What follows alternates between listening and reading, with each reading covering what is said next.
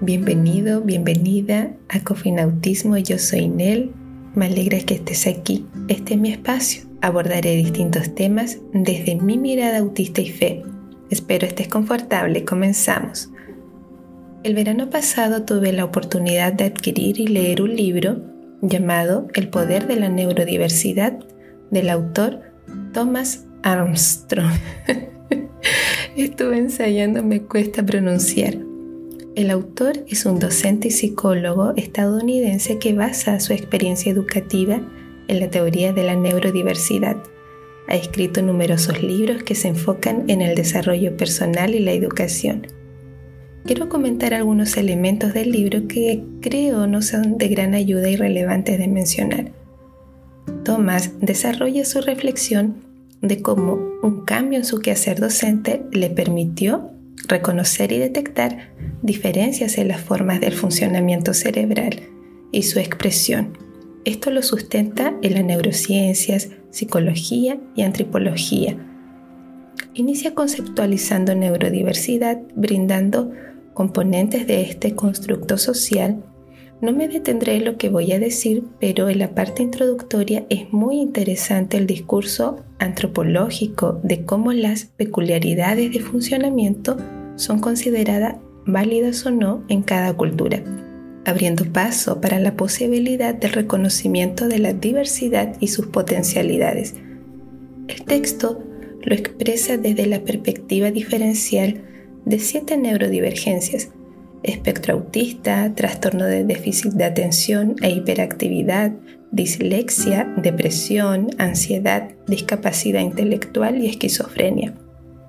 El autor, frente a las neurodivergencias mencionadas, no niega las dificultades físicas y emocionales para quienes son protagonistas, familias y cuidadores. Más bien se trata de pasar de una visión centrada en las deficiencias a la potencialidad. En palabras del autor, es enfatizar las dimensiones positivas de personas que tradicionalmente han sido estigmatizadas como inferiores a los demás un gran acierto de la obra es el planteamiento de ocho principios de la neurodiversidad que ayudan a desarrollar las potencialidades, capacidades en las personas. Número 1. El cerebro humano funciona como un ecosistema más que como una máquina. Número 2. Los seres humanos y los cerebros humanos existen a lo largo de espectros continuos de competencia. Todo se da gradualmente en un continuo.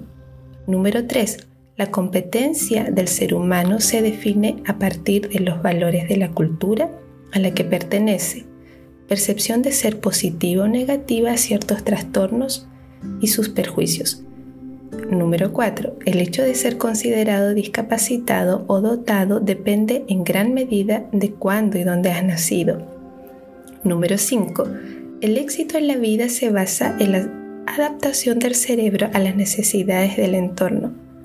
Principio número 6. El éxito en la vida también depende de la modificación de tu entorno para ajustarlo a las necesidades de tu cerebro único.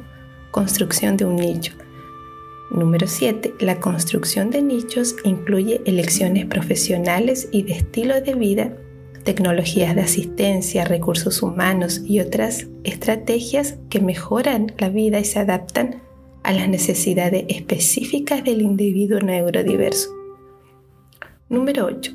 La construcción positiva de nichos modifica directamente el cerebro que a su vez refuerza su capacidad para adaptarse al entorno. Sobre el principio número 6, la construcción de un nicho y las modificaciones pertinentes es un punto de mucha relevancia. Pero, ¿qué es un nicho? Una definición sencilla es una concavidad que se emplea para colocar algo. El concepto se utiliza en distintas áreas por lo que estaba indagando. En redes sociales, por ejemplo, un nicho es aquel que se basa en intereses muy específicos dirigidos a un público concreto. Un nicho de mercado se refiere a un segmento de mercado en que las personas poseen características y necesidades homogéneas cuando hablamos de un nicho de acuerdo al enfoque de la neurodiversidad, lo entenderemos como una construcción desde un ámbito neurológico-biológico. Implica para personas neurodiversas adecuaciones del entorno para ajustarse positivamente a las necesidades de su cerebro y particularidades, así lograr aumentar sus capacidades. ¿Cómo construir un nicho? En autismo, si enfatizamos en las personas sus intereses personales como punto de partida, nos permite una honesta conexión y es posible realzar esos aspectos positivos. El autor menciona que la autoestima, el lenguaje corporal y las habilidades de comunicación mejoran al compartir sus intereses profundos. Estaba meditando la etapa adulta una forma sería en personas autistas desarrollar un trabajo individual, en mi caso personal explorando el mundo del podcast, pintar, permite cierto control. En espacios compartidos, cuidando y eliminando los estímulos que puedan provocar una carga sensorial, un trabajo de oficina en un centro urbano muy transitado tal vez no sea lo más adecuado por los altos niveles de contaminación acústica. También tener en cuenta no incluir tareas simultáneas o altos niveles de socialización que puedan ser gatillantes de sobrecarga sensorial. Por ende, la construcción de nichos en relación al autismo requiere niveles altos de modificación y adaptaciones del entorno, mediante estrategias que se adapten a las necesidades de las personas y así realce sus habilidades, sus capacidades. Si no, terminan resaltando aquellas que están más mermadas Enseguida pienso en las demandas laborales que tienden a ser más rígidas, con un fuerte realce en ser productivos y lo ganancial. Reitero que los ocho principios son un acierto como guía en buscar potenciar las diferencias cerebrales y qué herramientas desarrollar. En la infancia se trabaja en mayor o menor medida, hay respaldo legal, etc. Pero ¿cuánta apertura existe? Apertura, enfatizo, existe hoy desde lo laboral frente a las necesidades, demandas de personas neurodivergentes.